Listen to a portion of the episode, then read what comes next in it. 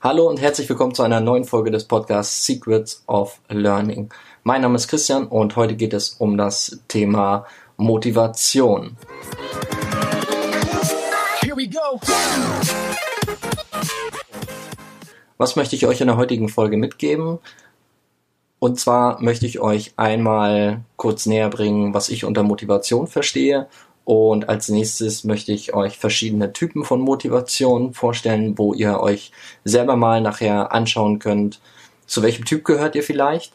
Ähm, und als letztes möchte ich euch noch ein paar Tipps mit an die Hand geben, wie ihr es schafft, euch selber besser zu motivieren. Fangen wir an wieder mit zwei Fragen. Und zwar sind dir schon mal Menschen begegnet, die wenn die in einen Raum hineinkommen, dann geht bei denen das Licht an. Sie sind also ständig motiviert, glücklich, sie schenken dir total viel Energie alleine, weil sie in den Raum hineinkommen. Und sind dir schon mal Menschen begegnet, wenn die in einen Raum hineinkommen, dann nehmen sie dir alle mögliche Energie und du hast das Gefühl, das Licht geht aus, also sogenannte Energievampire. Wahrscheinlich sind dir beide Typen schon mal ständig begegnet und du hast wahrscheinlich sogar jetzt direkt ein Bild vor Augen, äh, was für Menschen in deinem Umfeld genau diese Typen von ähm, ja, Energiespendern oder Energievampiren sind. Wie schaffen das halt jetzt manche Menschen ständig motiviert zu sein? Das ist so die eigentliche Frage. Denn das ständig demotiviert zu sein, damit wollen wir uns überhaupt nicht auseinandersetzen, denn wir wollen uns ja motivieren und zwar fürs Lernen, dass wir mehr Spaß am Lernen haben, dass wir besser lernen können, dass wir auch unsere Freizeit besser gestalten können. Grundlegend lässt sich Motivation schon mal in zwei verschiedene Bereiche unterteilen. Der erste ist die intrinsische Motivation, also das, was von innen herauskommt. Und die, der zweite Bereich ist die extrinsische Motivation, also das, was von außen herauskommt. Bei der intrinsischen Motivation ist es so, dass die Sache alleine, der Weg dorthin meistens schon die Motivation ist. Als Beispiel dafür könnt ihr euch vorstellen, kleine Kinder, die irgendwelche Bauklötze aufeinander stellen oder kleine Kinder, die eine Sandburg bauen, die haben unglaublich Freude daran, überhaupt diesen Turm zu bauen oder diese Burg zu bauen. Das alleine macht ihnen schon Spaß und die freuen sich total, wenn sie das Ding hinterher wieder umwerfen können. Das geht uns meistens anders als Erwachsener. Wir freuen uns, wenn das Ergebnis fertig ist. Uns ist meistens gar nicht der Weg so relevant. Aber kleine Kinder sind intrinsisch so sehr motiviert, dass sie alleine an der Sache so viel Spaß haben und schon nur dieses Bauen des Turmes oder dieses Bauen der Sandburg, das ist das, was ihnen richtig viel Spaß macht. Denen ist egal, was hinterher dabei rauskommt. Diese intrinsische Motivation, die setzt einfach viel, viel mehr Energie frei, um ja besser oder mehr Spaß daran zu haben an dem, was man macht. Extrinsische Motivation ist meistens an Belohnung geknüpft. Also ich bekomme für etwas, was ich gemacht habe, bekomme ich etwas oder sogar die Alternative, wenn ich etwas gemacht habe, werde ich dafür nicht bestraft.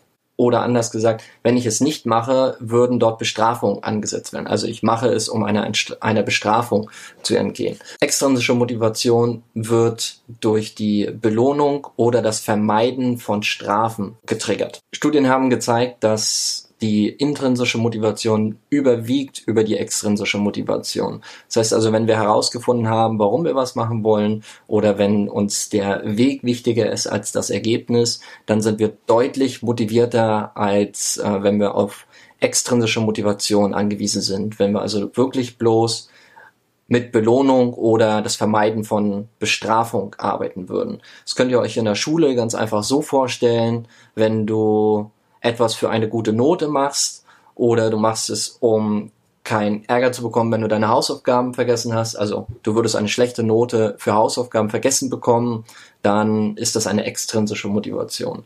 Wenn du aber ein Thema erarbeitest oder Hausaufgaben machst, weil es dir Spaß macht, dann ist die Arbeit viel, viel, viel einfacher zu machen und die Freude daran ist auch deutlich einfacher zu ähm, ja, durchzuführen, als wenn du darauf angewiesen bist, dass du dafür eine gute Note bekommst oder es vermeidest, eine schlechte Note zu bekommen, wenn du es unterlässt. Also intrinsische Motivation überwiegt der extrinsische Motivation. Und durch die intrinsische Motivation schaffst du es sogar ein Thema dir anzueignen, was vielleicht etwas bisschen schwieriger ist oder wo die Lehrperson sogar etwas komplizierter ist. Das heißt, du kannst wahrscheinlich mit der nicht gut arbeiten oder du verstehst sie nicht, der Humor ist nicht der, den du magst oder die Lehrperson erreicht dich einfach nicht. Wenn du dich aber für ein Thema wirklich interessierst, dann ist es viel, viel einfacher, den Stoff trotzdem zu verstehen, es trotzdem zu lernen, als wenn du ähm, ja nur durch extrinsische Motivation dich an dieses Thema heranwagen würdest. Der nächste Punkt bei den Motivationssachen sind ganz einfach, es gibt eine positive Motivation und es gibt eine negative Motivation. Also ähm, etwas zu erreichen oder wieder etwas zu vermeiden, wie wir das jetzt gerade schon bei der intrinsischen und extrinsischen Motivation hatten. Und zwar positive Motivation sind äh, Verstärkung von ich möchte etwas tun, damit es mir besser geht damit, ich möchte etwas tun, damit etwas Schönes passiert. Das sind positive Motivationen und negative Motivationen sind, die mir, ja, ich möchte etwas vermeiden. Also wie in dem Beispiel mit dem Noten. Ich möchte, ich mache meine Hausaufgaben, weil ich eine 6 vermeiden möchte. Das ist eine negative Motivation. Eine positive Motivation ist, ich möchte hinterher einen guten Studienplatz haben oder ich möchte gerne ein Stipendium erreichen und deswegen sorge ich dafür, dass ich gute Noten bekomme. Das sind positive Motivationen. Ein anderes Beispiel wäre auch, das habe ich auch in den Blog mit reingeschrieben, jemand, der gerne aufhören möchte zu rauchen, hätte als positive Motivation, dass er gesünder ist hinterher, dass er besser leben kann, mehr Sport machen kann, dass er eine positive ähm, er riecht besser, so diese Dinge, positive Motivation einfach. Negative Motivation wäre bei dem Raucher zum Beispiel, er möchte vermeiden, später Krebs zu bekommen, er möchte vermeiden, dass seine Kinder später auch anfangen zu rauchen, er möchte vermeiden, dass er ständig, weiß ich was, gelbe Finger vom Rauchen bekommt. Äh, ich weiß nicht, ob man gelbe Finger kriegt, ich rauche nicht, deswegen äh, kann ich das gar nicht sagen. Und die Zigarettenindustrie oder besser die Regierung versucht ja, die negative Motivation durch Bilder auf Zigarettenschachteln zu erreichen. Das funktioniert aber nicht bei negativer Motivation, denn damit erreicht die Zigarettenschachtel nur die Leute, die bisher noch nicht rauchen. Wer jetzt schon raucht, dem ist das egal, weil negative Motivationen können ausgeblendet werden und zwar ganz, ganz, ganz einfach. Ähm, da sagt man einfach sich, das ist egal, das brauche ich nicht. Oder du klebst irgendeine Packung darüber. Da gibt's ja genug Möglichkeiten, um diese negative Motivation dieser Bilder, die dort drauf gepackt wurden, zu vermeiden. Die positive Motivation dagegen ist einfach viel, viel, viel stärker. Also schon wie bei intrinsisch und extrinsisch, wenn ich mich für etwas interessiere und dem auch positive Aspekte zulege, dann lass, ist es viel, viel einfacher, sich zu motivieren, als wenn ich negative Aspekte, externe Belohnung darauf anlege. Im nächsten Punkt möchte ich gerne auf unterschiedliche Motivationstypen eingehen, die ich in meiner Coaching-Ausbildung gelernt habe. Und ich fand die total interessant und habe die ähm, jetzt mal euch mitgebracht und ihr könnt mal schauen, zu welchem Motivationstyp ihr gehört. Denn wenn ihr herausfindet, zu welchem Typ ihr gehört, ist es für euch auch vielleicht einfacher, zu klären, was müsst ihr tun, um euch zu motivieren. Genau, ich starte einfach mal und zwar der erste Motivationstyp ist der leistungsmotivierte. Der leistungsmotivierte Mensch ist jemand, der, der gerne viele Leistungen erbringt. Also ihr könnt mal überlegen, ob ihr, hm, also wenn ihr zu dieser Gruppe der Leistungsmotivierten gehört, dann seid ihr die, die viele Karteikarten schreiben, die viel ähm, extrem viel dokumentieren, die sind immer extrem fleißig, die machen total viel, die fangen früh an zu arbeiten. Das sind also die, die sich, wenn sie eine Aufgabe bekommen, hinsetzen und gleich loslegen mit dem Arbeiten. Da wird gar nicht lange rumgequatscht oder rumgefackelt, sondern es wird direkt erstmal angefangen zu arbeiten. Das sind so die Leistungsmotivierten.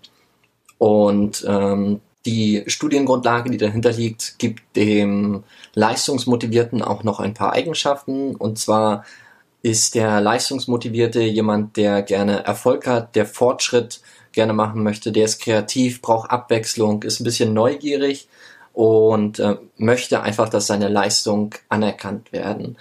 Und der Leistungsorientierte hat natürlich auch Ängste und Befürchtungen. Also alle anderen Typen haben auch Ängste und Befürchtungen. Also keine Sorge, dass nur ein Typ das hat. Und seine Ängste sind unfähig zu sein, schwach zu sein, sich nutzlos zu fühlen, sich dumm zu fühlen oder ein Verlierer in irgendetwas zu sein. Das ist also so der Leistungsmotivierte. Der zweite Typ ist der Einfluss Motivierte, der Gestalter. Ähm, in der Studienlage nennt man ihn auch den Machttyp, aber das klingt so sehr negativ. Äh, ich versuche es auch positiv zu hinterlegen, weil ich selber mich auch zu den Gestalter oder zu den Machttypen zähle. Denn der Einflussmotivierte ist jemand, der möchte gerne Einfluss nehmen, wie der Name ja auch schon sagt. Er möchte Dinge, die er entwickelt, die er ähm, wozu er Ideen hat, möchte er dafür sorgen, dass sie auch umgesetzt werden. Also er beharrt sehr gerne auf seiner Meinung, die er hat und versucht diese auch umzusetzen. Und äh, ja, der Gestalter ist jemand, der gerne kreativ ist. Also wenn ihr euch mal überlegt, mit was für Menschen ihr so zusammengearbeitet habt, das sind die, die in Gruppen arbeiten, fleißig wilde Plakate zeichnen, die wilde, coole Bilder auf die ähm, Blätter bringen. Das sind so die Gestalter, die also kreative Ideen haben und diese gerne auch umgesetzt bekommen wollen. Und die Eigenschaften, die die Studienlage wieder für ihn mitbringt, sind im positiven Bereich, dass er gerne Kontrolle haben möchte. Er möchte gerne Dominanz natürlich auch haben, weil er ein Machttyp auch ist. Er möchte, dass er einen Einfluss hat und dass er seine Arbeit eine Bedeutung hat, die er gemacht hat.